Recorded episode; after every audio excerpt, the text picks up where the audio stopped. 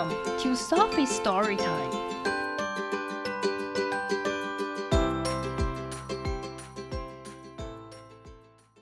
Today's story is That Egg Is Mine by Liz Goulet Dubois. Ta ta la ta la. Hey, duck. Hey, Yatsu. Yes, Cluck. Hi, chick. That egg is mine. 那颗蛋是我的。No, this egg does indeed belong to me. 不是的，这颗蛋的的确确是属于我的。 Actually, you are wrong. 事实上，你错喽。 I believe you are mistaken. 我相信你是错的哦。 You stole it. 你偷了这颗蛋。 I am not a thief. 我不是小偷哦。 My egg is blue with white spots. 我的蛋是蓝色的，而且有白色的点点。 But my egg is blue with white spots too. 但是我的蛋也是蓝色的，也有白色点点。 Are you so sure? 你很确定吗？I hide my egg behind the ladder in the barn. 我把我的蛋藏在谷仓里的阶梯后面。Then I covered it with hay so no one would see it. 然后我就用稻草藏起来，没有人会看到。Did you see me hide the egg? 你是不是看到我在藏这颗蛋？Where did you find it? 你在哪里找到这颗蛋的？Well, that is a funny story. 嗯，这是一个有趣的情况。I was outside and I saw it roll by.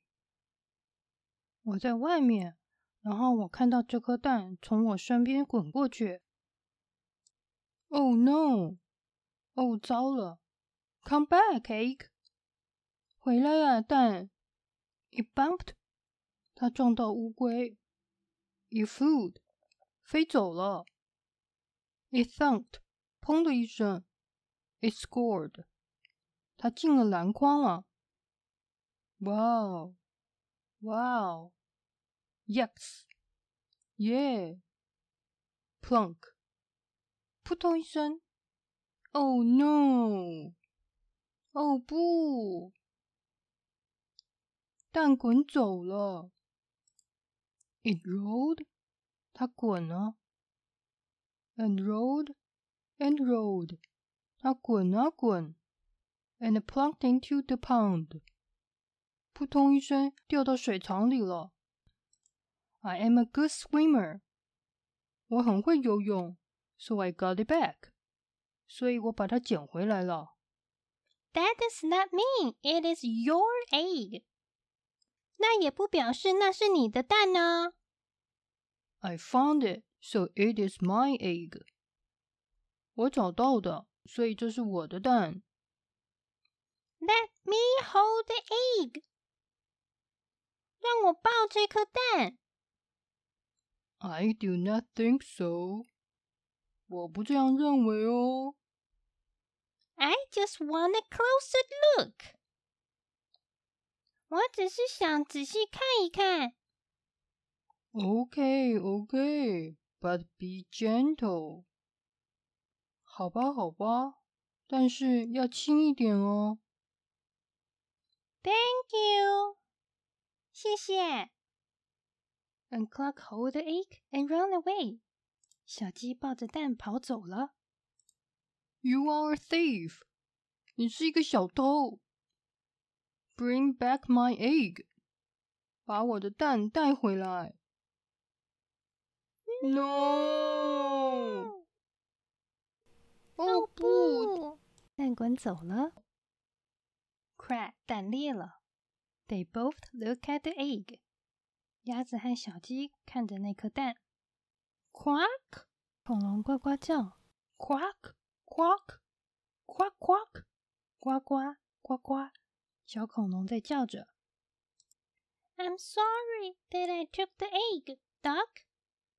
我很抱歉，我拿走了蛋，鸭子。I really thought it was mine. 我真的以为那是我的蛋。I understand, Clock. 我明白，小鸡。We all make mistakes. 我们都会犯错误的。Quack, quack. 小恐龙夸夸的叫着。Quack. 大恐龙夸夸的叫着。Quack, quack. Dinosaurs fly away. 小恐龙跟着大恐龙飞走了。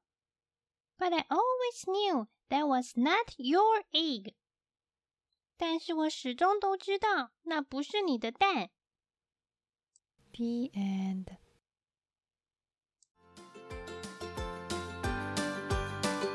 If you like the story, follow us and subscribe to our channel. Tell your friends too. Thank you and see you next time.